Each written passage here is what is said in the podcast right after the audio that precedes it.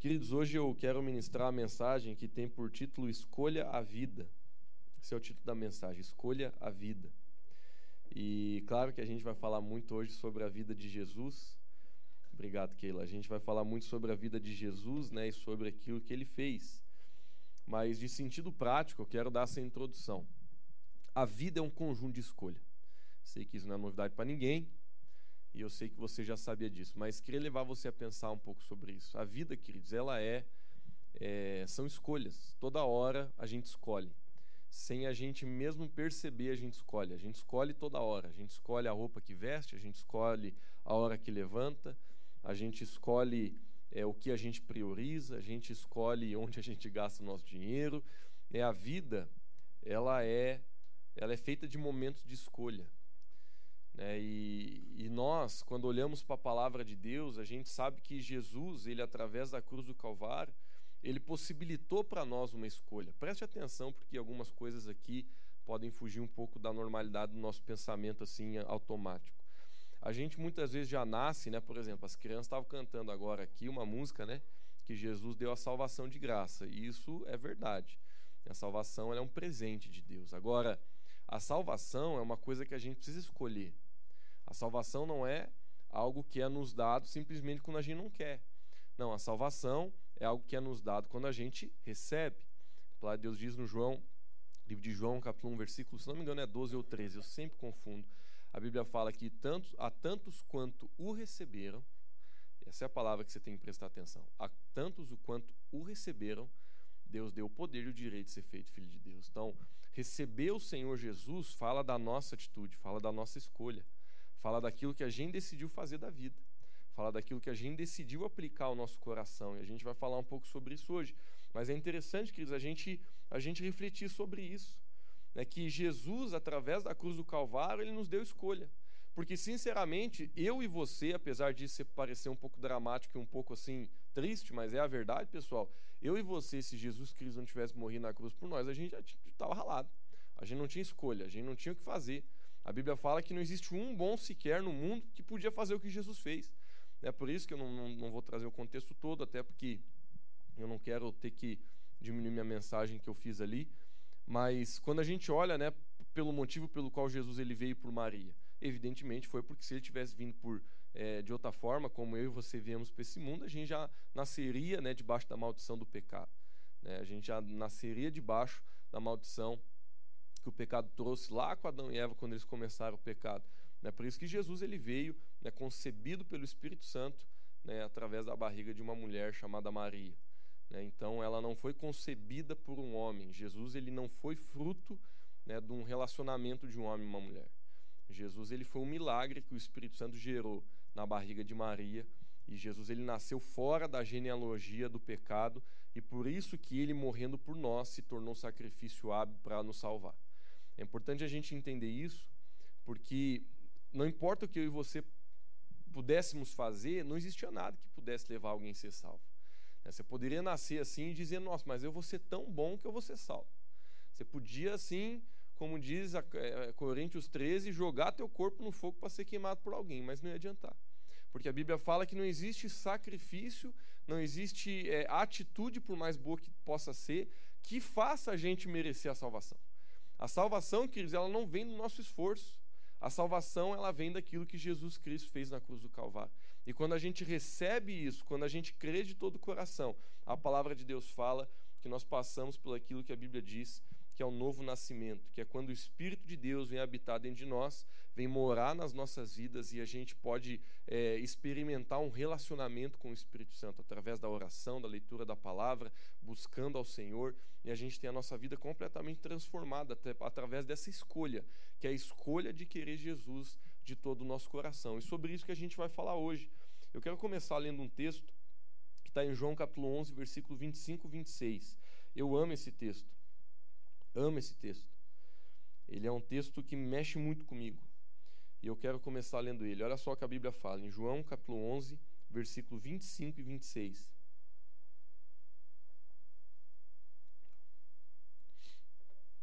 Disse-lhe Jesus. Olha só que palavras poderosas de Jesus nesse verso. Eu sou a ressurreição e a vida. Aquele que crê em mim, ainda que morra, viverá. E quem vive e crê em mim, não morrerá eternamente. Aí Jesus diz: Você crê nisso? Queridos, olha só o que Jesus estava falando para nós aqui. Olha que coisa poderosa. Ele disse: Eu sou a ressurreição e a vida. Sabe, queridos, é, uma coisa que eu percebi assim, olhando para a cultura do Brasilzão, é que não existe um enfoque muito grande na ressurreição de Jesus. Quando você olha assim para a cultura geral, né? Não estou falando da igreja evangélica necessariamente mas não existe um enfoque muito grande na cultura brasileira, porque Brasil, né, dizem que é um país cristão. A gente sabe que na prática isso não é tão verdade ainda, mas a gente sabe que, né, dificilmente uma pessoa no Brasil não conhece Jesus, nunca ouviu falar dele, não conhece o Evangelho. Dificilmente você vai encontrar uma pessoa no Brasil que odeie Jesus, que não queira o Deus. Muito difícil, né? A maioria das pessoas assim simpatizam, às vezes não, não, não praticam né, a palavra, mas simpatizam pelo menos, conhecem a respeito de Cristo. A gente sabe que isso é uma coisa que no Brasil a gente tem muito. Agora, a gente geralmente vê é, bastante imagem assim de Jesus pregado na cruz, né? A gente vai num lugar, tá lá, geralmente sendo uma farmácia, tá lá um crucifixo, ele pregado. E apesar de não não estar tá criticando isso, eu, não é essa a visão que eu creio que nós temos que ter de Cristo. Porque, evidentemente, a, apesar de a gente ter que honrar o que ele fez todos os dias, a gente sabe que ele não está mais naquela cruz. A gente sabe que ele ressuscitou. A gente sabe que ele vive, que ele está à direita do Pai hoje, que ele intercede por nós. Jesus vive, ele é vivo. Ele ressuscitou, ele apareceu para os discípulos alguns dias depois da sua morte. E a gente sabe, lendo a palavra e vivendo a vida com Cristo hoje, que Jesus está vivo, que Jesus viveu. Mas, queridos, olha só o que esse versículo está dizendo. Jesus ele disse assim: ó, Eu sou a ressurreição e a vida. Agora, aqui que o negócio fica quente. Ele fala: E aquele que crê em mim, ainda que morra, viverá. Cara, isso é poderoso demais. Jesus ele está falando do meu e do seu futuro nele. Ele diz assim: ó, certamente você um dia vai parar de respirar. Agora é interessante que Jesus e a palavra de Deus, ela não dá tanta. É, desculpa falar desse jeito, tá? Pode parecer que eu sou insensível e não existe gente forte para a morte, essa é a verdade. Mas é, às vezes, quando eu leio a Bíblia, é como a Bíblia não temesse a morte como a gente teme. É como se a Bíblia não olhasse para a morte como a gente olha. Geralmente a gente olha para a morte assim com desespero, com pavor total. Mas quando a gente encontra uma pessoa muito perto de Deus, ela não vê a morte desse jeito. Por exemplo, o apóstolo Paulo, quase que numa loucura para o nosso entendimento, ele fala: para mim é lucro morrer e para mim viver é Cristo. Porque ele literalmente dizia né, que a vida dele era Jesus, Jesus, Jesus, e ele não via a hora de ver Jesus, de, de ver Jesus mesmo de fato. Agora, quando a Bíblia fala de morte, muitas vezes a palavra que é escrita não é nem morte, é dormir. É como se o cara fosse tirar um cochilo. Não quero que levante a mão, mas domingo é dia de cochilo. Eu tenho certeza que a grande maioria dos meus irmãos que aqui estão tiraram um cochilo. Eu quase tirei um cochilo na reta ali do Alfredo Wagner, mas graças a Deus ele me manteve de pé, porque hoje foi difícil, acordei muito cedo, dormi muito tarde ontem. Confesso para vocês que eu vim assim me dando uns tapas uma hora, não foi fácil chegar. Mas sabe, queridos, domingão parece que o corpo sabe que é domingo. É porque no, na segunda não dá esse sono, mas no domingo pode ser que você dormiu mais do que na segunda, mas domingo, domingo o corpo olha. E quando a Bíblia olha para a morte, ela chama de sono. Ela fala, ah, dormiu. Por quê? Porque a palavra sabe, queridos, a Bíblia ela é um livro que fala a verdade. E a morte para cada um de nós, na verdade, é só um tempo até o grande dia do juízo, onde um dia nós vamos ressuscitar e ou estar com o Senhor ou estarmos longe dele. E Jesus aqui nesse versículo, vou ler pela, sei lá se é a quarta vez, mas olha só o que ele diz: Aquele que crê em mim, ainda que morra, viverá. E quem vive e crê em mim não morrerá eternamente. O que Jesus está querendo dizer? O que ele está falando literalmente para nós? Que essa vida, queridos, é muito rápida. A gente passa por essa vida numa jornada assim, a gente voa. Daqui a pouco eu vou ler outro versículo que fala um pouco sobre isso, mexeu muito comigo. Mas a gente precisa compreender, queridos, que a nossa vida é Jesus. E a nossa vida, queridos, é entender que um dia ressuscitaremos com Ele. Essa é a base da fé cristã. Tem gente que acha isso, isso loucura. Eu sinceramente, desculpa falar dessa forma, mas não estou nem aí porque os outros pensam. Eu sei o que eu decidi crer na minha vida. Eu sei o que eu decidi colocar o meu coração, que eu decidi de todo o meu coração acreditar, e eu creio de todo o meu coração que um dia eu vou ressuscitar. Não sei o dia que eu vou morrer, a gente está batalhando para estender isso aí mais para frente. Mas eu sei que um dia, independente se eu ver a volta de Cristo ou não, né, se a gente morrer antes disso, eu sei que um dia eu vou ressuscitar. Por quê? Por causa da promessa que eu estou lendo em João capítulo 11, versículo 25 e 26. Ainda que eu bata as botas, um dia eu vou ressuscitar, eu vou viver com Cristo e Ele vai me receber. Eu não sei como é que vai ser. Tem gente que fala que sabe, tem gente que vai para o YouTube dizer que sabe. Eu, sinceramente, não sei. Não acredito muito na galera que fala que sabe, mas eu sei que vai ser muito mais poderoso do que todo mundo já narrou e falou. Eu sei que vai ser muito mais completo, mais maravilhoso do que todo mundo já tentou narrar e explicar. Eu sei que é poderoso, Cristo, o que a gente vai ver na volta de Jesus Cristo.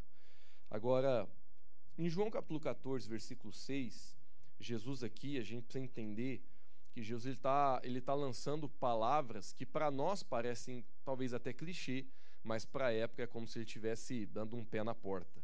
Aqui em João 14,6 ele fala assim: ó, Respondeu Jesus: Eu sou o caminho, eu sou a verdade e eu sou a vida. Ninguém vem ao Pai a não ser por mim. Mais uma vez eu digo: você já leu esse versículo, você conhece ele, é versículo de adesivo, é versículo de, de, de, de, de traseira de caminhão.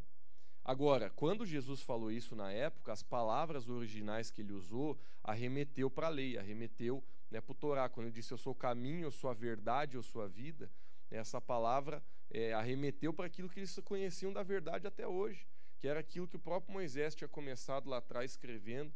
E aquilo foi uma declaração muito forte, porque Jesus literalmente centralizou toda a parada nele e falou assim: gente, se vocês não creem em mim, eu sou o caminho, a verdade e a vida. E quando ele deu essa declaração, queridos, Jesus, ele, na minha opinião, estabeleceu algo que é o centro da nossa entrega por Cristo. Porque aqui Jesus ele traz três dimensões falando dele mesmo. Ele fala de caminho. Caminho fala do jeito que a gente anda, do jeito que a gente conduz nossa vida, o jeito que a gente prioriza ou deixa de priorizar, o jeito que a gente vive todo dia. O nosso caminho é a forma que a gente levanta, é a forma que a gente trata a esposa, é a forma que a gente trabalha, é a forma que a gente é, é, valoriza a, a, nossa vida, é tudo, é a forma de a gente caminhar, fala da nossa conduta e do nosso caráter. E ele está lhe dizendo: Eu sou o caminho, eu sou a forma que vocês deveriam olhar para mim e caminhar com o meu caminho. Aí ele fala: Eu sou a verdade. Quando ele diz que ele é a verdade, ele não, to, ele não só está mostrando o caminho que a gente deve seguir, mas ele está principalmente mostrando o caminho que a gente não deve seguir. Quando Jesus falou, eu sou a verdade, é porque, é, não querendo ser grosso, muito menos querendo assim ofender as pessoas, apesar de que ofender não tem jeito, o resto é mentira. Então, se Jesus é a verdade, queridos, a gente não pode ser ecumênico. A gente não pode querer ser assim, educado a gente sempre vai ser. Mas, sinceramente, eu já passei por momentos na minha vida que eu não consegui não ofender uma pessoa. Não porque eu quis ofender, mas porque às vezes a verdade ofende. Às vezes você falar a verdade para alguém vai ser mais ofensivo do que você ficar quieto. Né? E se uma pessoa vem conversar comigo e ela fala que existe outro caminho além de Cristo, eu vou dizer que não, na hora. Ah, mas a pessoa vai ficar braba. Dependendo da situação, né? Se não vale a pena, eu saio, né? Viro as costas e saio fora. Mas na grande maioria das situações que me vale a pena, eu vou olhar e dizer assim: eu não concordo com você, eu não acredito nisso. Nunca me esqueço de uma vez com um professor, no colégio ainda. É, inventou de começar a falar umas besteiras lá na frente da sala, né, achou que todos os alunos iam ficar quietos ouvindo as besteiras que ele tinha para falar. Eu levantei minha mão e comecei a confrontar ele na frente de todo mundo. Eu disse: Eu não acredito nisso. Eu comecei a conversar com ele, comecei a falar o que eu acreditava. Ele começou a ficar muito bravo comigo, me odiou, na verdade, queria até me expulsar da sala. Fazer o quê? A gente não está aí para concordar, a gente está aí para acreditar e crer no Senhor Jesus de todo o nosso coração. A vida é assim, queridos. É, hoje a gente vive um tempo que, por você falar a verdade, você pode pagar por isso. É, você, por você levantar a bandeira da verdade, muitas pessoas elas podem odiar você. E Jesus ele já nos preparou para isso quando ele escreveu um versículo que dizia assim: Bem-aventurado aqueles que for perseguidos por causa da justiça. Né? Porque isso não é de hoje. Né? Quantas vezes a gente, por andar na verdade, muitas vezes a gente vai ser é, desgosto para alguém. Mas não tem problema.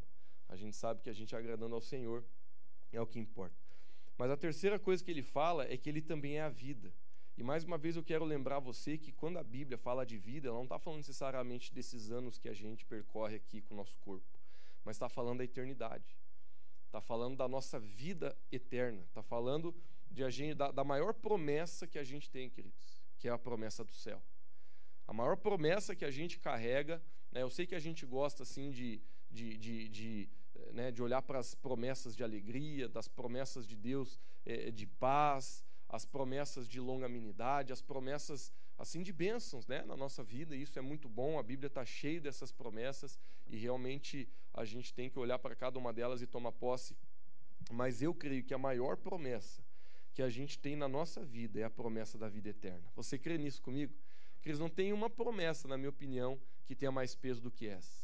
A promessa da vida eterna, que estaremos com o Senhor. E ele disse: Eu sou o caminho, eu sou a verdade, eu sou a vida. E ele diz: Ninguém vem ao Pai se não for por mim. Queridos, ele estabeleceu uma porta só para ir para Cristo. E hoje nós estamos celebrando a Páscoa. E a Páscoa, isso é um pouco é, hilário, porque a Páscoa, que né, todo o país praticamente está celebrando, ela celebra unicamente isso. E, apesar de a gente saber que botaram uns coelhinhos aí, botaram o ovo, botaram o chocolate, não vamos criticar o chocolate. Podemos criticar o coelho, podemos criticar é, é, os ovos aí, que a gente sabe que é um símbolo assim que não é tão né, do jeito que a gente queria, mas o chocolate a gente vai ficar mais tranquilo. Vamos confessar aqui o pecado. Quem comeu chocolate hoje, levanta a mão, a gente quer ver. Quem agora levanta a mão sobrou para você dar para a gente um pouquinho? Levanta a mão para a gente. Quem aqui, vamos, vamos ser sinceros, quem aqui tem chocolate no carro? Levanta a mão. Queridos, eu tenho três alfajor no meu carro. Tá? Se alguém quiser um, pode um só. Os outros dois eu Tô com três alfajor no meu carro.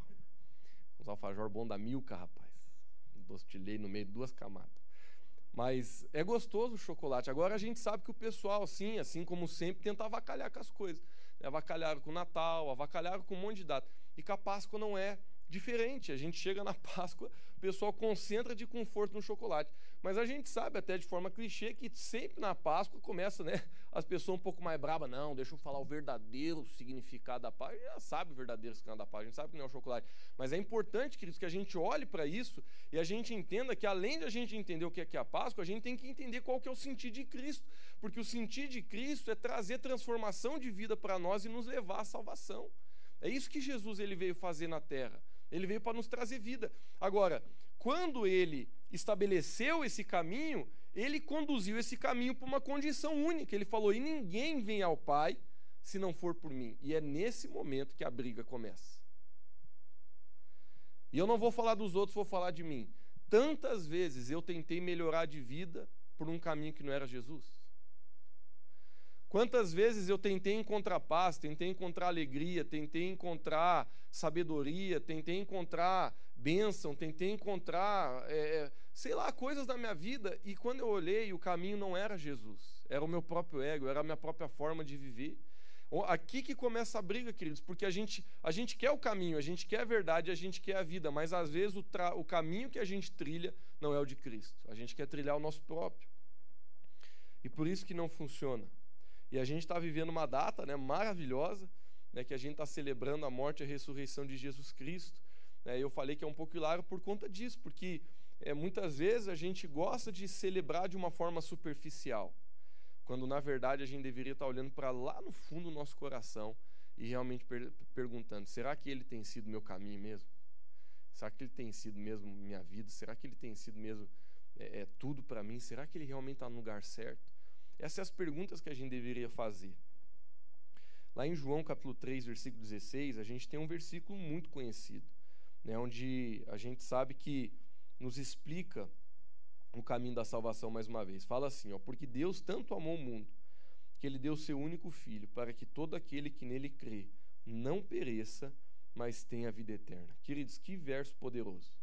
Deus ele amou tanto eu e você. Olha só que lindo. Deus amou, foi por amor Sabe? Isso que mais marca o meu coração, queridos. Jesus ele nos ama tanto. Nos ama tanto. Eu vou confessar para vocês assim. O caminho do arrependimento para muitas pessoas tem faces diferentes. O que, que eu quero dizer com isso? Essa semana foi quando? Quinta. Foi quinta-feira. Não, quinta eu estava viajando. Foi sexta-feira. Fui levar minha mãe para fazer uma visita. Aí eu fui buscar ela. A gente passou na frente de um restaurante que o, o, o casal, dono desse restaurante, lá em Lages, tá? Pra vocês não ficarem achando que é aqui, né? Ficar pensando aqui. Aí a gente pensou, daí a gente passou na frente do restaurante e aquele casal, que era dono, é, costumava ir na igreja, mas tinham parado de muito tempo, né? De Aí a mãe passou e falou: Ô, Lucas, sabe quem voltou para a igreja? O, o, o, cara aí desse restaurante voltou. Eu falei: Mas e a mulher? Falou: Ah, acho que se separaram, estão tão tudo detonado. Ele voltou, mas chorou, chorou, chorou no culto assim que foi. Aí eu falei: Pois é, né, mãe? E, e, e antes o cara não queria saber de igreja, não queria saber de nada. Era a mulher que tentava carregar ele. E aí agora, acho que separar, a coisa está feia, ele está indo para o culto. E aí eu falei, pois é, né, mãe? É, que coisa, né? Aí a mãe, mãe, a mãe é sarcástica, a mãe é terrível. Ela sentava no canto e falou assim: É, também. A água bateu na bunda, meu filho, aí vai. E aí eu fiquei né, andando no carro pensando que às vezes o caminho do arrependimento é esse. Às vezes na nossa vida a gente decide largar um pouco o nosso orgulho quando a gente está mal, quando a gente está detonado, quando a gente não está legal. Mas, mas sabe, queridos, a Bíblia diz que é a bondade de Deus que nos conduz ao verdadeiro arrependimento. E uma vez eu refletindo, eu creio que o Espírito de Deus trouxe uma verdade muito preciosa no meu coração. E a verdade é a seguinte: que a única coisa que realmente pode trazer arrependimento genuíno nos nossos corações não é a dor, mas é sim o amor. Aí você pode dizer para mim assim, Lucas, mas na minha vida não é verdade. Eu várias vezes vim para Jesus pela dor mesmo. Eu concordo contigo, eu também. Mas quer, eu, eu quero te falar uma coisa. Quando a gente está com dor e a gente vem para Jesus, a nossa motivação ainda é egoísta. Só que na jornada de você estar tá no chão lá buscando a Jesus por causa da dor, você pode mudar isso aí até sem perceber, entendeu? Você pode de repente se apaixonar tanto por Jesus que daqui a pouco você não está mais pela sua dor, você está agora por amor. E esse processo às vezes acontece sem você perceber. Mas se esse processo não acontecer com você, a hora que a dor passar, você sai. Você vaza, na hora. Eu sei porque eu também já fiz isso. É interessantíssimo. É, não, tomara que não tenha ninguém aqui, porque eu não estou dando direto para ninguém, tá? Mas quantas pessoas eu já vi entrar nessa igreja porque a mulher te abandonar? Principalmente esse tipo de coisa acontece muito, gente mulher abandonou, a mulher tá meio ruim com o cara, ou o cara tá meio. Geralmente os homens quebrantam quando a mulher abandona. Homem é terrível. Mulher para quebrantar é quando. É assim, é Jesus mesmo, porque o homem abandona, ela não quebranta, não. Mas quando uma mulher abandona um homem, o homem fica no chão, fica acabado. O homem não presta para nada sem uma mulher.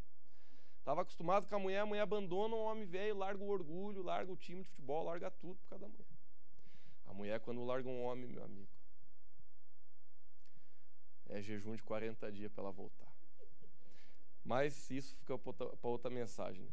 Mas quantas pessoas eu já vi, né? Às vezes passar por um perrengue, daí vem para a igreja. Lucas, me ajude a orar. E a gente ora, a gente recebe, porque o nosso trabalho é esse mesmo, em Cristo. Né? Mas aí, de repente a situação da pessoa se resolve de alguma forma. Daqui a pouco a pessoa vinha toda a cela. Aí já falta uma, já falta duas, aí vem uma, daí vem outra, daí Aí começa as visitas na casa dele meio direto. Aí começa a correria, muita correria. Sabe essas correrias assim? Parece que a pessoa é o Forrest Gump. Eu nunca vi, tem umas pessoas aí que a gente vai conversando assim, ô oh, cara, o que, que deu que não vem na cela? Lucão, uma correria. Nossa, eu fico pensando assim, se a gente botar a cabeça para fora da janela, vai passar correndo na frente da minha casa. Porque tem gente que é só correria, não pode mais ir na igreja, não pode mais ir na cela, não pode mais fazer nada. Mas a gente já sabe, né, que essa correria na verdade é outra coisa. Mas a questão é essa, queridos. O verdadeiro arrependimento, é igual eu conto meu testemunho. Às vezes na minha vida, que eu senti assim, que, nossa, cara, agora eu senti que alguma coisa está mudando. Não foram os momentos que eu encontrei dor. Foram os momentos que eu encontrei o amor de Cristo. E eu não estou dizendo que você não pode encontrar esse amor através da dor. Tá? Então não, não me entenda mal. Mas eu, eu, eu lembro de um testemunho específico. Que eu estava orando e de repente me veio uma, uma, uma imagem muito clara de Jesus na cruz. Muito clara. De Jesus vertendo sangue na cruz, sofrendo no meu lugar. E aquilo foi tão real para mim, queridos, que eu chorava de soluçar, mas não era um choro assim que fazia mal para mim, pelo contrário, era um choro que que me fazia bem, porque era um choro de quebrantamento, de eu dizer Jesus, como pode alguém me amar assim? Como pode alguém me amar assim? E, e o amor de Cristo, queridos, pela nossa vida, ele começa a curar o nosso coração. E ele começa a gerar uma vontade de viver certo.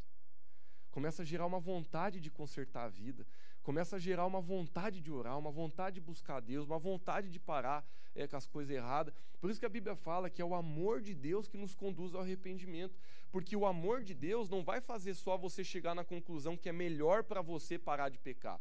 O amor de Deus vai levar você para a conclusão que a melhor coisa que você faz da tua vida é parar de pecar, porque você tem uma recompensa que é o próprio Deus. Você tem uma recompensa que é o próprio Senhor. É quando a gente está meio meio desvaneado aí, a gente se arrepende porque a gente está querendo melhorar de vida. Pô, cara, acho que eu vou ter que parar porque senão vou me acabar, né? Se eu não parar com o pecado aí, meu casamento vai acabar, minha vida financeira vai pro pau, eu tenho que me endireitar. Aí o camarada às vezes começa a endireitar. Mas eu acredito, queridos, que quando a gente encontra o amor de Cristo, que é esse amor que a gente encontra aqui em João 3,16, a gente vai mudar de verdade. Porque Deus amou tanto o mundo que ele deu o seu único filho, para que todo aquele que nele crê, fala de mim, fala de você. Crê, fala da nossa escolha. Fala, não pereça, está falando da morte eterna, que é o inferno, mas tem a vida eterna, que a gente sabe que é o lugar de todo aquele que está em Cristo no céu. Lá em. Ah, desculpa, eu coloquei versículo repetido aqui. Em Romanos 6, 23, diz assim: Pois o salário do pecado é a morte mas o dom gratuito de Deus é a vida eterna em Cristo Jesus, nosso Senhor. Em Cristo Jesus, nosso Senhor. É a vida eterna em Cristo Jesus, nosso Senhor. Jesus ele é a fonte da nossa vida. Jesus é o centro da nossa vida. Aquilo que a gente faz de Jesus é a adesão mais importante que a gente tem nessa jornada. Você sabe que a pessoa que você decide casar é uma coisa muito importante. Você sabe que a profissão que você decide ter também é uma coisa muito importante. Tem várias decisões na vida que a gente toma, gente, que são importantes para o bicho. Mas nenhuma, nem de perto, vai ser mais importante do que a decisão de você entregar a sua vida para Jesus Cristo. Porque só essa decisão, somente essa decisão, vai mudar a sua eternidade. Você pode ter casado com a melhor pessoa que tinha na cidade de Otacílio Costa. Eu acredito nisso. Lucas, não é Otacílio Costa, meu amigo, é da, das Américas. Para baixo da linha do Equador não tem ninguém melhor que minha esposa.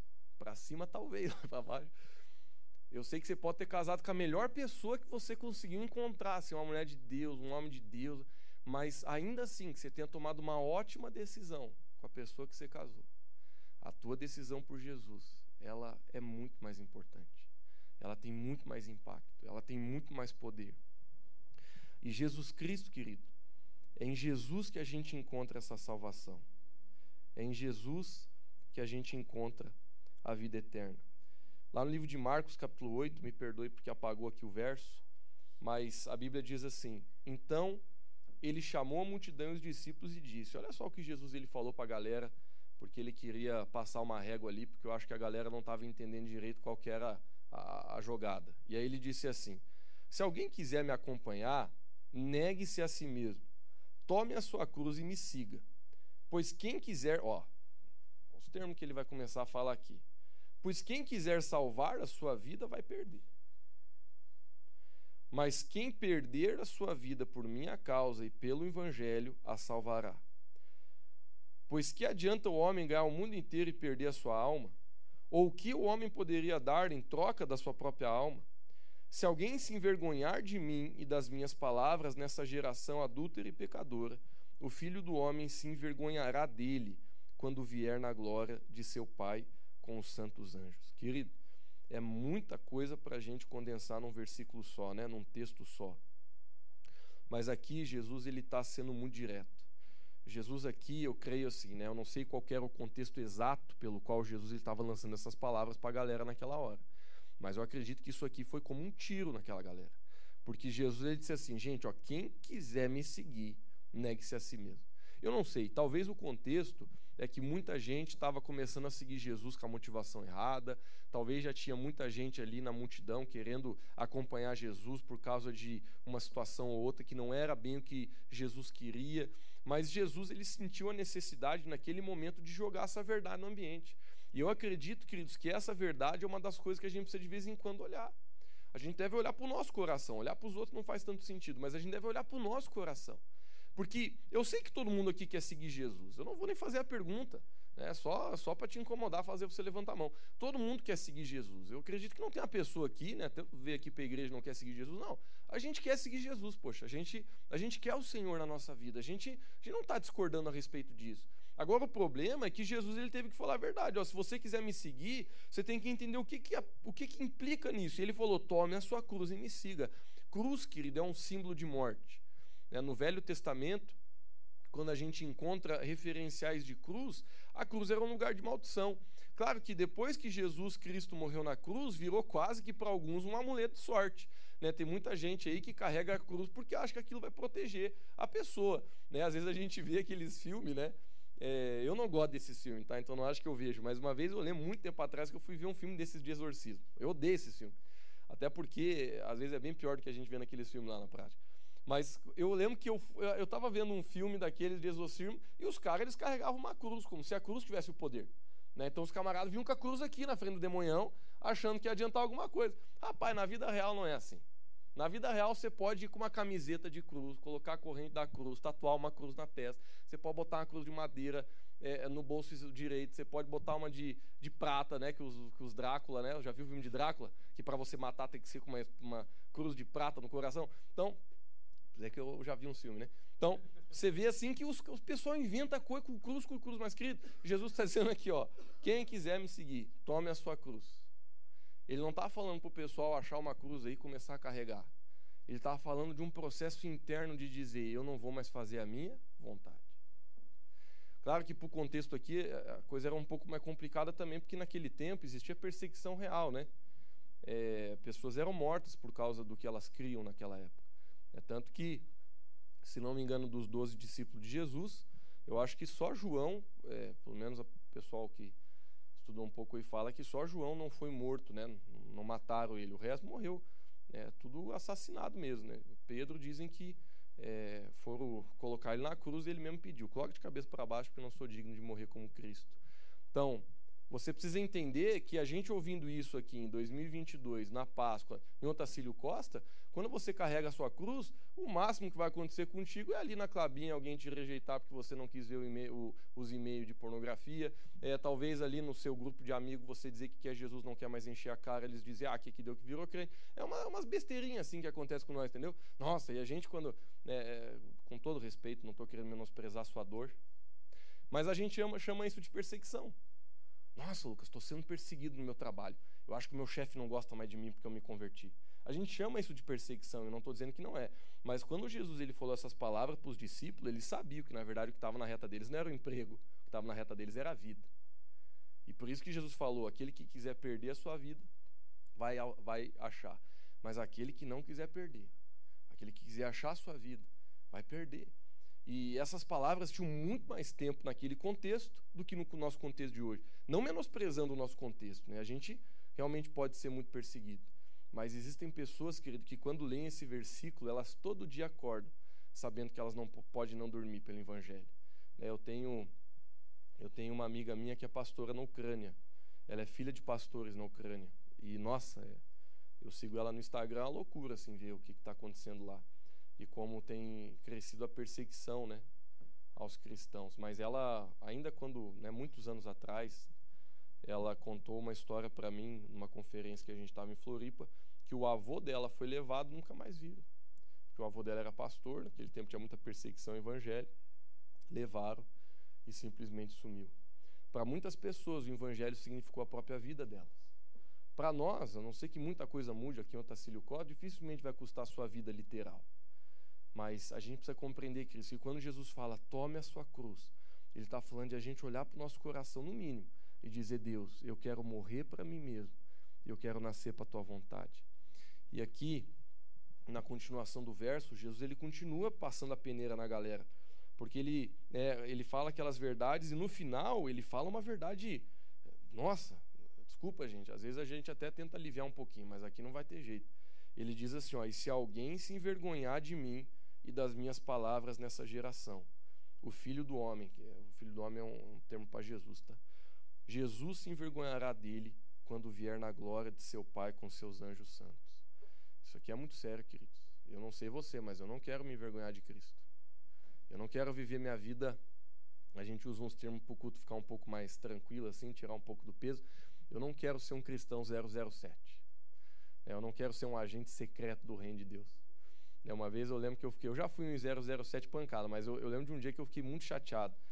É, eu fiz os cinco anos de universidade, né, lá no CAV, Universidade Estadual Santa Catarina. E, e eu, cara, eu sei, eu me esforcei demais para compartilhar o evangelho naquela universidade. Eu abri minha cela no segundo semestre e eu fui com ela até o último. E, nossa, teve semestre que foi muito desafiador fazer aquela cela. Mas eu tenho a alegria, queridos, de dizer que não tem uma santa alma no meu curso que não ouviu de Jesus pela minha boca. Eu preguei Jesus para todo mundo. Eu falei de Jesus assim para todo mundo que eu pude. Não teve uma pessoa que não foi pelo menos uma vez na cela durante todos aqueles anos. Não teve uma pessoa que pelo menos eu não levei a fazer uma oração dizendo que queria Jesus. Eu me esforcei para caramba para levar o evangelho.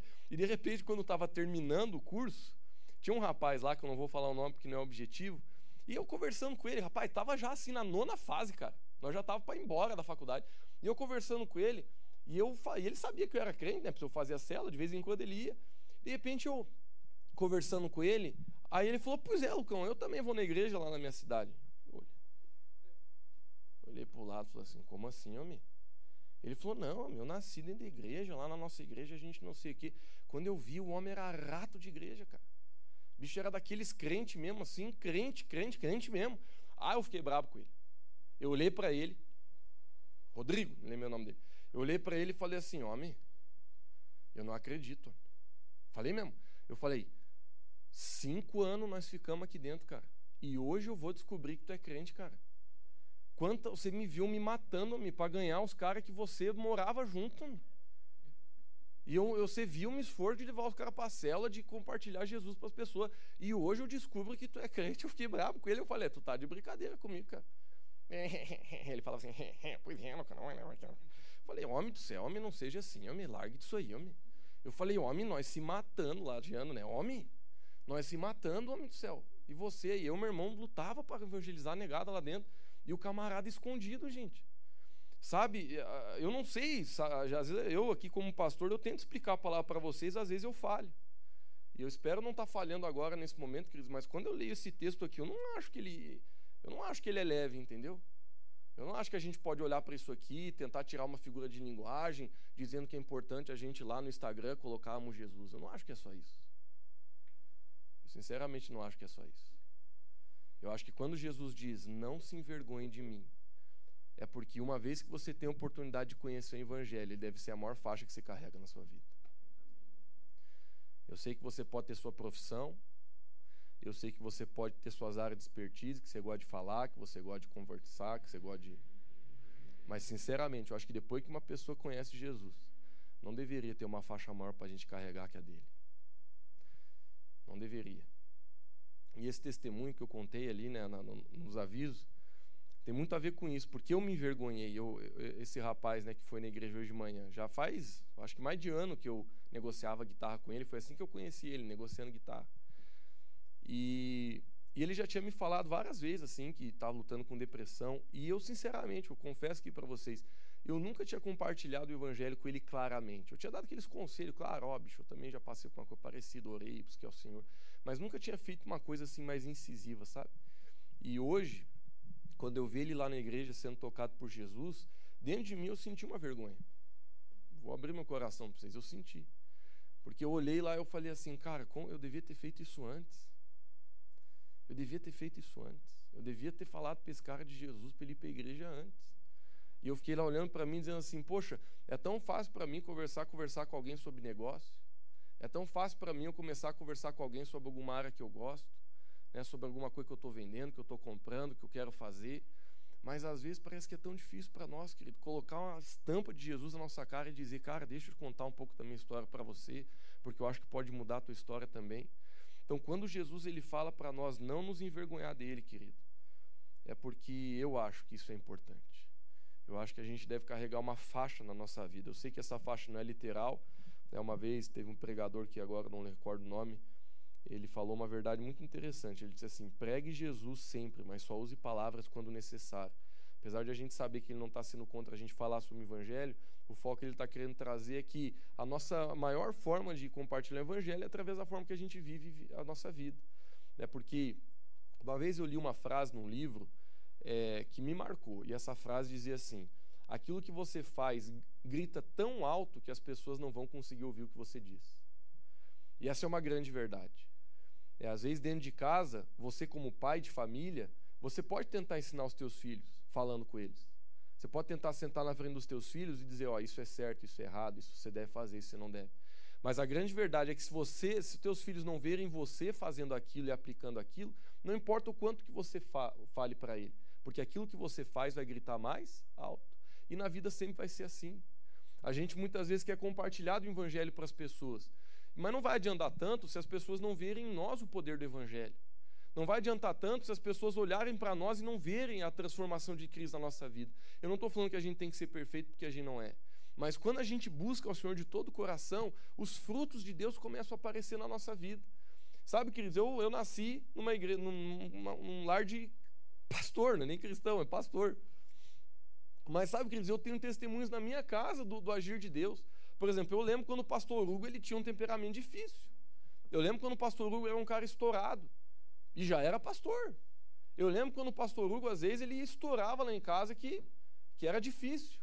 Mas eu vi ao longo do, do, dos meses, assim, dos tempos, teve tempo que a gente passou por situação tão difícil. Não estou dizendo que foi só culpa dele, mas teve tempos que a gente passou por coisa difícil, mas o meu pai foi transformado por Jesus. Eu posso te dizer, queridos, que o meu pai foi transformado por Jesus. Minha mãe foi transformada por Jesus. Eu, assim, ó, eu fui crescendo e fui vendo meus pais melhorar. Em tudo. Eles não são perfeitos, Pastor Hugo tem um monte de falha, pastora Neuci tem um monte de falha, mas eu, como filho, eu posso testificar para vocês que eu fui uma criança que nasci vendo meus pais melhorar, vendo meus pais estar cada vez mais perto de Cristo, vendo meus pais ter cada vez mais domínio próprio, viu meu pai aprender a ter mais domínio próprio que a minha mãe, aprendi a ver minha mãe também aprendendo a, a, a conduzir de uma forma legal o casamento. Olhei meu, minha irmã, meu Deus, minha irmã nem se fala. Vi minha irmã melhorar demais vi meu irmão melhorar demais. Eu espero que um dia eles possam falar, chegar aqui e dizer, ó, oh, viu o Lucão melhorar. Porque se eu falar de mim é, é sacanagem, né? Daí aí eu tô roubando, né, o jogo. Mas, mas sabe, queridos, isso que é lindo, é a gente olhar para as pessoas e a gente ver assim, cara, Jesus existe. Por quê? Porque eu tô vendo você. Semana passada a gente recebeu um pastor na nossa igreja que é o pastor Thomas. É, para quem não conhece ou não viu na rede social, é um senhor de 77 anos de idade que conheceu meus pais solteiros, caminhou com a vida com eles a vida toda. O pastor Adair conhece eles há muito tempo. E se você, se você conversa com o pastor Thomas 10 minutos, você não precisa mais de prova que Deus existe. Não precisa mais nada, senhor. Porque você vê aquele homem, você vê tão Jesus na vida dele, que tu fala assim, ó, é impossível uma pessoa só com a força de vontade de chegar onde esse homem chegou. Tem que ter alguém ajudando esse homem. Você vê, você vê o, o, o agir de Deus na vida de uma pessoa para ela se tornar tão parecida com Jesus. Então, queridos, eu creio que a maior prova da existência de Deus, ela sempre vai estar nas nossas atitudes. Às vezes pessoas vão indagar você dizendo assim: "Como que você me prova que Deus existe?" Sabe o que a gente deveria dizer? Senta aí que eu vou falar da minha vida. Vou te mostrar quem eu era, vou te mostrar o que, que eu tinha dentro do meu coração, vou te mostrar o que Deus fez, o que Ele tem feito. Aí você pode ouvir isso e dizer assim, Lucão, se eu pedir para uma pessoa sentar na minha frente agora, ela vai dizer, tu é o demônio, tu não é Deus. Mas sabe, queridos, não, não é esse o foco. O foco é a gente melhorar. E por mais que você olhe para você mesmo e possa pensar que tu está muito longe do alvo, o que importa é hoje você dizer, Jesus, eu quero mudar. Eu quero, eu quero te receber, eu quero buscar você, eu quero ir para frente. Eu quero mudar minha vida, eu quero mudar aquilo que está errado, eu quero mudar a mentira, eu quero mudar o engano, eu quero mudar a rebeldia, eu quero mudar isso, eu quero mudar aquilo, porque eu sei, Senhor, que esse é o caminho. Mas sabe, queridos, é isso que a gente deve fazer.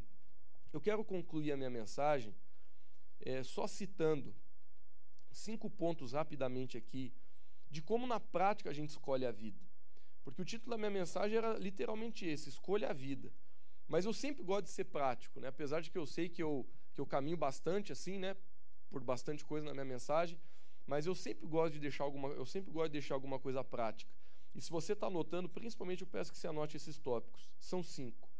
Como que a gente literalmente na prática escolhe a vida? Primeiro ponto: crer no Senhor Jesus de todo o coração. Lá em Romanos capítulo 10, versículo 9, a Bíblia fala: Se você confessar com a sua boca que Jesus é Senhor e crer em seu coração que Deus o ressuscitou dentre os mortos, será salvo. Cris, olha por que, que eu coloquei esse versículo aqui. Foi intencional. Tem muito versículo que eu poderia colocar aqui para estar tá explicando esse princípio, mas eu coloquei esse por um motivo. Eu vou ler de novo, vou dar explicação. Se você confessar com a sua boca que Jesus é Senhor e crer em seu coração que Deus o ressuscitou. Hoje é dia de ressurreição. Hoje é dia de Páscoa. Eu sei que você crê na vida de Jesus, eu sei que você crê que Jesus morreu por você, mas o maior foco que eu quero dar nessa noite é que nós precisamos crer na ressurreição de Jesus Cristo. Porque muita gente passou por essa terra e morreu, mas só ele ressuscitou. Muita gente que criou religião, que criou conduta de vida, que criou dogma, que criou filosofia, né? poderia falar o nome de vários deles, apesar de o foco não ser esse, mas todos eles chegaram a um ponto da vida que eles morreram e a terra os engoliu. Mas o nosso Jesus, ao terceiro dia, ressuscitou. Ele não, não existe osso para a gente achar, não existe corpo para a gente encontrar ele ressuscitou e hoje ele está à direita do Pai. É, os discípulos ficaram um pouco assim, é, ressabiados com essa história né, de que Jesus ia ressuscitar. Aí, quando Jesus apareceu para eles, né, teve até um dos discípulos que falou: Ó, oh, tô achando que isso é pegadinha do malandro. Aí Jesus ele puxou a, a manga ali e mostrou os buracão que ele tinha no, nos, as marcas que ele tinha e ele esquivou para trás e falou: opa, é você mesmo, Jesus. E a gente sabe que Jesus apareceu para eles. E aquilo foi tão forte para eles, foi tão forte. Mas a primeira coisa é essa: se você quer escolher a vida, decida crer no Senhor Jesus de todo o seu coração. Creia no Senhor Jesus de todo o seu coração. O Evangelho, queridos, é um Evangelho pleno, é um Evangelho para a gente crer em todo ele. A gente não pode escolher o que a gente crê do Evangelho. Sabe? Jesus para nós, assim como já foi lido o versículo, ele tem que ser o único caminho de a gente chegar até Deus. Eu tenho um testemunho da minha vida, ele já é clichê, ele já é queimadaço aqui na igreja, mas eu sempre gosto de falar ele porque ele, ele, é, ele é tão ridículo que ele ajuda a gente a entender umas coisas assim é, importantes. Uma vez fui fazer uma prova de vestibular, já contei aqui umas 10 vezes, e eu lembro que eu tinha uma caneta que eu gostava assim, que era a caneta que eu era mais cara, e eu usava ela só para coisa especial. E eu fui fazer esse vestibular tinha umas cinco bic e essa caneta no meio. Era a prova mais importante que eu tinha feito na minha vida até então. Falei, rapaz, vai ter que ser com essa caneta aqui, meu amigo. Essa aqui é a caneta dessa prova. Quando eu peguei a caneta e fui na pressão para responder a primeira questão, senti o Espírito Santo me pegando e dizendo, mas, mas sério? Que parte da tua confiança para passar nessa prova está nessa caneta? Na hora eu entendi, larguei a caneta, fechei os olhos, envergonhado, falei, Deus, me perdoe. Mas aquele dia, queridos, muito mais do que um testemunho de idolatria, aquele dia, o que assim acendeu dentro de mim é um cuidado sobre como a nossa idolatria pode se concentrar em pequenas coisas. Coisas que às vezes a gente nem percebe. Então, quando eu falo que Jesus deve ser o único na nossa vida, eu não estou dizendo que necessariamente você está se ajoelhando na frente de outro. Mas eu estou dizendo que muitas vezes, sem a gente perceber, a gente enfraquece o nome dele exaltando coisas bobas e pequenas na nossa vida. Tem gente que gosta de acordar até com o pé direito. Ah, Lucão, sei lá, é um costume. Rapaz, se você é assim, amanhã, quando você acordar, nem que a parede fique pro lado. É, é, Lucão, mas só dá de acordar com o pé direito aí, eu gosto de. Homem, acorda de costas, o senhor fica pisando o esquerdo dizendo minha sorte é Jesus, caramba. Não é acordar com o pé direito, não. Sabe, quebre qualquer tipo de, de, de, de de sinal que seja de que você está colocando tua esperança, teu coração ou a tua expectativa em alguma coisa que não é a pessoa de Jesus Cristo. E é isso que eu quero te levar a entender, que Jesus para nós, ele literalmente deve ser a paixão do nosso coração, ele deve ser o um entendimento que só através dele a gente vai conseguir qualquer coisa do Senhor. É só através de Jesus. E por isso que esse é o primeiro passo. Crer no Senhor de todo o coração. Jesus ele veio através da barriga de Maria, não veio na genealogia do homem, viveu uma vida santa, viveu 30 anos nessa terra, começou o seu ministério. Por três anos ele construiu o seu ministério com 12 homens ao redor dele. Um no final do ministério traiu, depois teve que ser substituído. Ele morreu numa cruz, ressuscitou ao terceiro dia, caminhou uns 40 dias com essa galera, pregou o evangelho, trouxe a vida, curou pessoas, trouxe o evangelho, ensinou os princípios do reino, marcou esses homens como nada poderia marcar.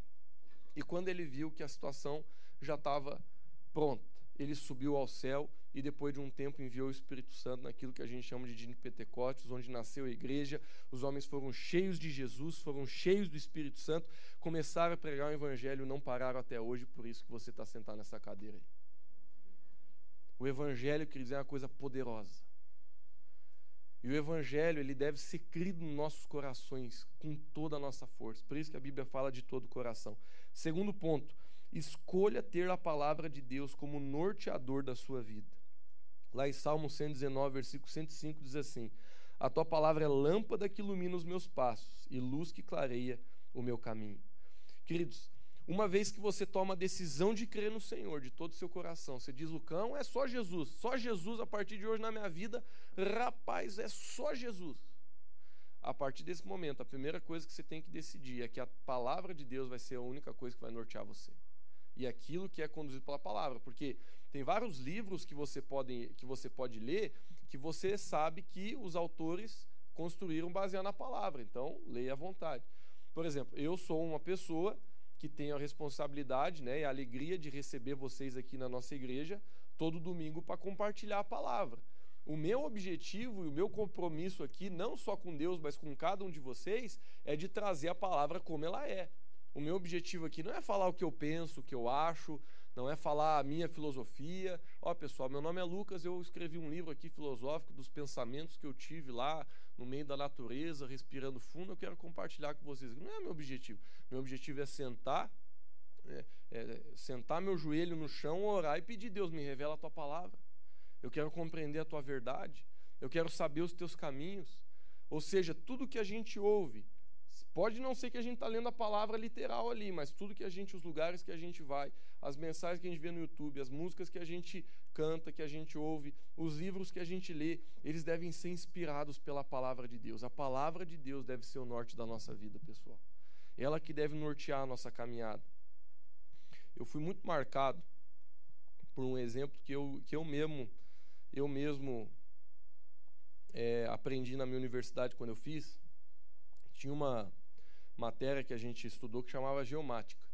E dentro dessa matéria, era a matéria assim de cálculo de terreno e de nivelamento de terreno. Né? Por exemplo, você vai construir um prédio, a primeira coisa que você faz é estudo de terreno, né? você não chega com os tijolos direto.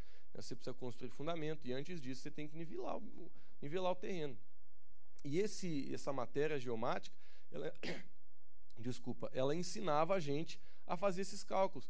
E tinha um, um, um material, já deve ter evoluído bastante, porque a tecnologia para isso é bem rápida, mas na época chamava teodolito.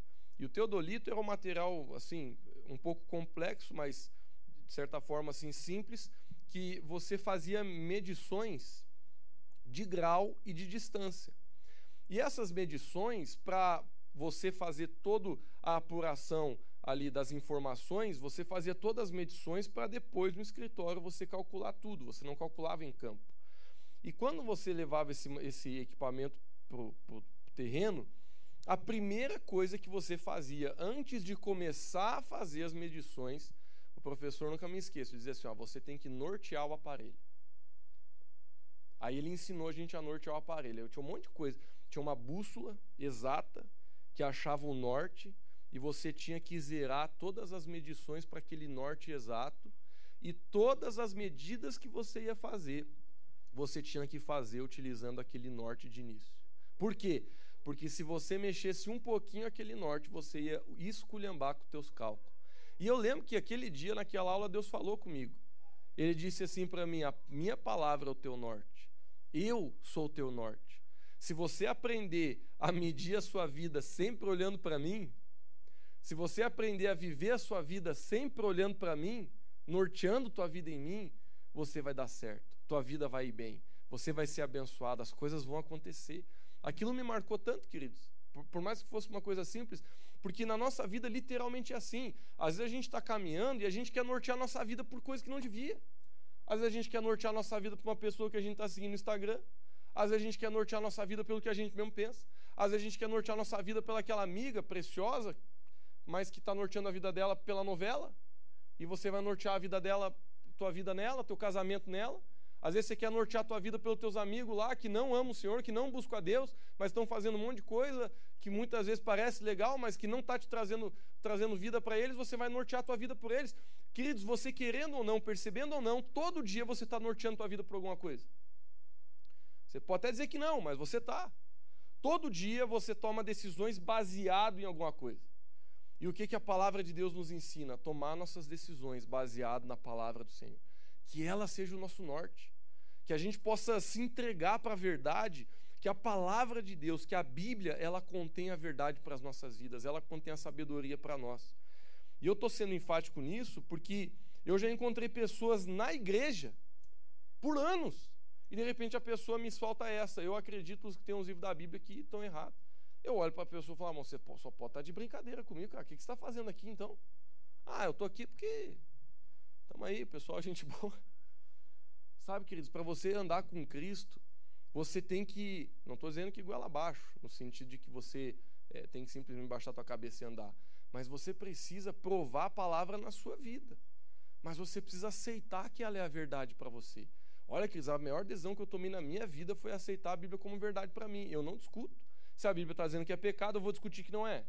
Se a Bíblia está dizendo que está errado, eu vou dizer que está certo. Se a Bíblia está dizendo que aquele caminho não é o caminho de Deus para mim, eu vou dizer que é. Eu não vou. Eu, quando eu, que eu leio na Bíblia, claro que tem muita gente que interpreta errado, mas uma vez que a gente interpreta a Bíblia ali, né, com pessoa de sabedoria diz não é isso mesmo, é isso. Pode ser que eu não concorde, pode ser que eu não gosto, mas é isso. Teve várias vezes na minha vida que eu li a Bíblia e não gostei. Tinha página que se pudesse te arrancar de todo mundo. Porque confrontou meu coração, não era coisa que eu queria fazer. Ia contra o meu ego e minha vontade, mas a palavra de Deus, querido, é aquilo que vai nortear a gente para a vida. É aquilo que vai endireitar a nossa caminhada. Aceite ela como norteador da sua vida. Três, entregue-se verdadeiramente ao Senhor e abandone o seu orgulho. Lá em Gálatas capítulo 2, versículo 20, a Bíblia diz assim, o apóstolo Paulo, né, dizendo: fui crucificado com Cristo. Assim, já não sou eu quem vive, mas Cristo vive em mim. E a vida que agora vivo no corpo, vivo-a pela fé no Filho de Deus, que me amou e se entregou por mim. Sabe, queridos, entregar-se ao Senhor é um termo muito poderoso. Só que o que a gente tem que entender é que o oposto de se entregar ao Senhor é querer viver do nosso jeito, é querer viver com o nosso orgulho. E por isso que, para complementar o princípio, eu coloquei as duas faces. Porque entregar-se verdadeiramente ao Senhor é o que a gente deve fazer. Mas para isso, o que a gente deve fazer? Abandonar o nosso orgulho. Porque muitas vezes a gente quer viver com Jesus, mas a gente ainda quer ter reservas no nosso coração. A gente quer viver de uma forma superficial. E muitas vezes isso não vai funcionar na nossa vida. O quarto princípio, coloque Jesus no lugar certo no seu coração. Eu escrevi uma frase aqui, pensando hoje sobre a mensagem, eu vou ler para vocês a frase. A maioria das pessoas tem um lugar para Jesus dentro de si. O problema é que elas colocam ele no lugar errado. Sabe? Eu volto a dizer, dificilmente aqui em Otacílio Costa você vai questionar uma pessoa sobre Jesus e ela vai dizer não acredito, não quero, saia fora, Jesus para mim. Dificilmente, uma ou outra. Mas eu creio que a grande maioria das pessoas vai dizer não, eu creio em Jesus, amém, sabe? As pessoas elas não vão ser antagônicas a Jesus. Agora, o problema, muitas vezes, querido, não é se Jesus tem um lugar no nosso coração ou não. Mas a pergunta que eu e você devemos fazer é que lugar que ele está ocupando ali dentro? Que ele muitas vezes tem lugar, eu sei que ele tem. Mas na minha vida, para não falar da tua e de ninguém mais, várias vezes, quando eu, em momento de oração, estava ali analisando minha vida, eu percebi que Jesus ele não estava no centro eu percebi que Jesus às vezes não era mais a prioridade do meu coração. Eu percebi que existiam outras coisas que começaram a tomar os meus pensamentos, minhas prioridades, o meu tempo, os meus recursos. Porque você sabe que prioridade pode ser medida. Prioridade não é uma coisa tão subjetiva assim. Né? Tem gente que gosta de subjetivar tudo, assim, ah, Lucas, mas como que eu sei quais que são as prioridades da minha vida? É fácil. Onde é que você está gastando teu tempo? que, que você gasta o tempo pensando na tua cabeça? Né? Se, se você está é, é, tá vivendo teu dia ali, você fica oito horas pensando em ganhar dinheiro e você fica 15 minutos pensando em fazer alguma coisa para Jesus buscar Deus, qual que é a prioridade da tua vida? Eu não estou falando que você tem que viver ali pensando nas coisas de Deus, sim, né? Ah, na igreja, essas coisas. Não é isso que eu estou dizendo. Mas eu estou dizendo que quando a gente prioriza o reino de Deus, é fácil a gente quantificar isso na nossa vida quando a gente é sincero. Porque eu não tenho capacidade de julgar se o Bruno está colocando Deus em primeiro lugar, se o Betinho está colocando Deus em primeiro lugar. A gente consegue ver assim, né, de longe, se a pessoa está indo bem ou não. Mas a gente não é meu papel, nem o seu, olhar para a pessoa e julgar se ela está realmente fazendo o que deveria fazer. Mas a Bíblia fala: cada um julgue a si mesmo. Então eu posso me julgar. Deus, é engraçado isso, né? Tem gente que diz assim: Deus não pede para a gente julgar ninguém. Está errado. Porque Deus pede para a gente julgar a gente mesmo. Tem uma pessoa que você pode julgar, e é você. Tem uma pessoa que você tem legalidade em Deus para você julgar, e é a sua própria vida, mais de ninguém, mas a sua tu pode. Jesus ele falou: se olha no espelho mesmo, ora e pede para Deus te mostrar o que está aqui dentro. Então eu tenho legalidade para, na minha vida de oração, me ajoelhar e dizer: Deus, eu quero enxergar se existe alguma coisa que está tomando o teu lugar dentro do meu coração, se existe alguma coisa que já está tirando os teus caminhos da minha vida. E Deus vai mostrar. Deus ele vai conduzir você a enxergar. Quantas vezes na minha vida Deus mostrou e até hoje mostra. Às vezes eu estou caminhando, Deus começa a levantar umas bandeiras vermelhas. Lucas, onde é que está teus pensamentos, cara? Olha como você está caminhando muito mais para lá do que para cá. Olha como você orava antes. Tem um amigo meu que ele me falou uma coisa que foi muito marcante para mim. Ele disse assim, gente, apesar de a gente não poder quantificar quebrantamento, eu vou falar uma coisa que eu adotei para mim. Ele falou, ele falando, né? E aquilo marcou muito minha vida. Eu não estou dizendo para você ter essa quantificação para você, mas ele disse assim: eu criei uma quantificação para mim. Ele disse assim: se eu fico mais de uma semana sem chorar na presença de Deus, eu começo a me preocupar. Ele falou assim: porque eu me conheço. Ele falou assim: eu sei que quando eu estou bem com Deus, tem momentos que eu estou na presença dele, que eu me quebrando chorando mesmo. Então, o que eu quero que você entenda é que isso não nunca deve ser um, um, um um, um dogma para todo mundo aqui, ah, então fruto de quebrantamento é chorar. Nada a ver. Eu estou falando de uma pessoa que conhece a si próprio e levantou uma bandeira para si mesmo. Então eu não estou dizendo que você só é quebrantado se você chora uma vez por semana, amém? Vocês estão entendendo? Vocês vão sair daqui. Você, ah, Lucão, faz 10 anos que eu não choro. Você pode ser mais quebrantado que nós tudo junto. Desde que o teu coração mesmo esteja, esteja quebrantado, né? Mas a grande verdade, queridos, eu falo para os homens aí, que às vezes a gente é meio carrudão, na presença de Deus, querido, muitas vezes a gente vai para o choro mesmo. Isso é outra mensagem, talvez um dia a gente entre nisso. Mas voltando aqui ao exemplo que eu estou querendo dar, eu, eu achei tão impressionante isso, eu achei tão legal. Porque ele conhecendo ele mesmo, ele, ele soltou essa, ele falou, eu, se eu fico mais de uma semana sem chorar na presença do Senhor, eu levanto uma bandeira vermelha para ver se eu não estou mudando meu coração. Para ver se alguma coisa não está acontecendo. E aquele testemunho, apesar de eu não ter é, pego isso é, literalmente para minha vida, mas aquele testemunho me marcou. E eu comecei a avaliar algumas coisas dentro de mim. Eu comecei a criar algumas métricas para mim, sabe? De, de coisas que eu sei que no passado eu vivia com Deus. De repente eu olho hoje de cara, faz quanto tempo que eu não faço uma coisa dessa? Alguma coisa está errada. Então, o que eu quero levar você, queridos, a, a entender é que nós precisamos sempre avaliar se Jesus ele não está começando a descer no nosso coração. E a gente sempre deve fazer o máximo para que ele cada dia esteja mais no trono, mais no centro da nossa vida. Então, finalizo repetindo: coloque Jesus no lugar certo no seu coração. Lá em Mateus 6,33 diz: Busquem, pois, em primeiro lugar o reino de Deus e sua justiça, e todas as demais coisas vos serão acrescentadas. Quinto, busque a Deus com perseverança. Jeremias 29,13 fala assim: vocês me procurarão e me acharão. Quando? Quando me procurarem de todo o coração. O foco aqui não é procurar, o foco aqui não é buscar. O, fo o foco aqui é o como se faz isso. E aqui Jeremias está dizendo para a gente fazer isso com tudo que a gente pode, com todo o nosso esforço, com todo o nosso coração. Eu falei que era cinco, menti, era seis. Sexto, viva a vida com entendimento. E esse versículo aqui é aquele que lá no início da mensagem eu falei que eu ia ler no final, que fez eu pensar bastante. Diz assim, Salmo 39, 4 e 6: Mostra-me, Senhor, o fim da minha vida e o número dos meus dias, para que eu saiba quão frágil sou. Des, deste, aos, deste aos meus dias o comprimento de um palmo. A duração da minha vida é nada diante de ti. De fato, o homem não passa de um sopro. Sim, cada um vai e volta como a sombra. Em vão se agita, amontoando riqueza sem saber quem ficará com ela. Ô louco, esse versículo aqui ninguém quer ler, velho. É um dos versículos que a gente quer passar reto e dizer que vida é um sopro, quê, meu amigo? Eu estou de vento em popa aqui, eu quero é viver muito mesmo. É, eu estou aqui, já virei até vegano, quero viver 200 anos nessa terra aqui, quero ver quem me tira dela. Querido, a verdade é que a vida de todo mundo é um sopro. E aqui o, o salmista está dizendo, o pessoal está se agitando para lá, está se agitando para cá, atordoado, olha o termo, atordoado, e não sabe nem quem vai ficar com o dinheiro.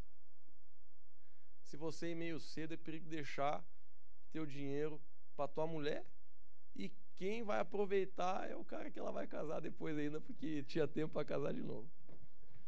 Não é verdade? Eu não estou querendo que você pense nisso, porque é terrível você pensar isso, né? Mas, queridos, esse versículo, ele é tão precioso. É um versículo que põe nossos pés no chão e diz assim: vamos se endireitar. E o, e o princípio é esse: viva a vida com entendimento.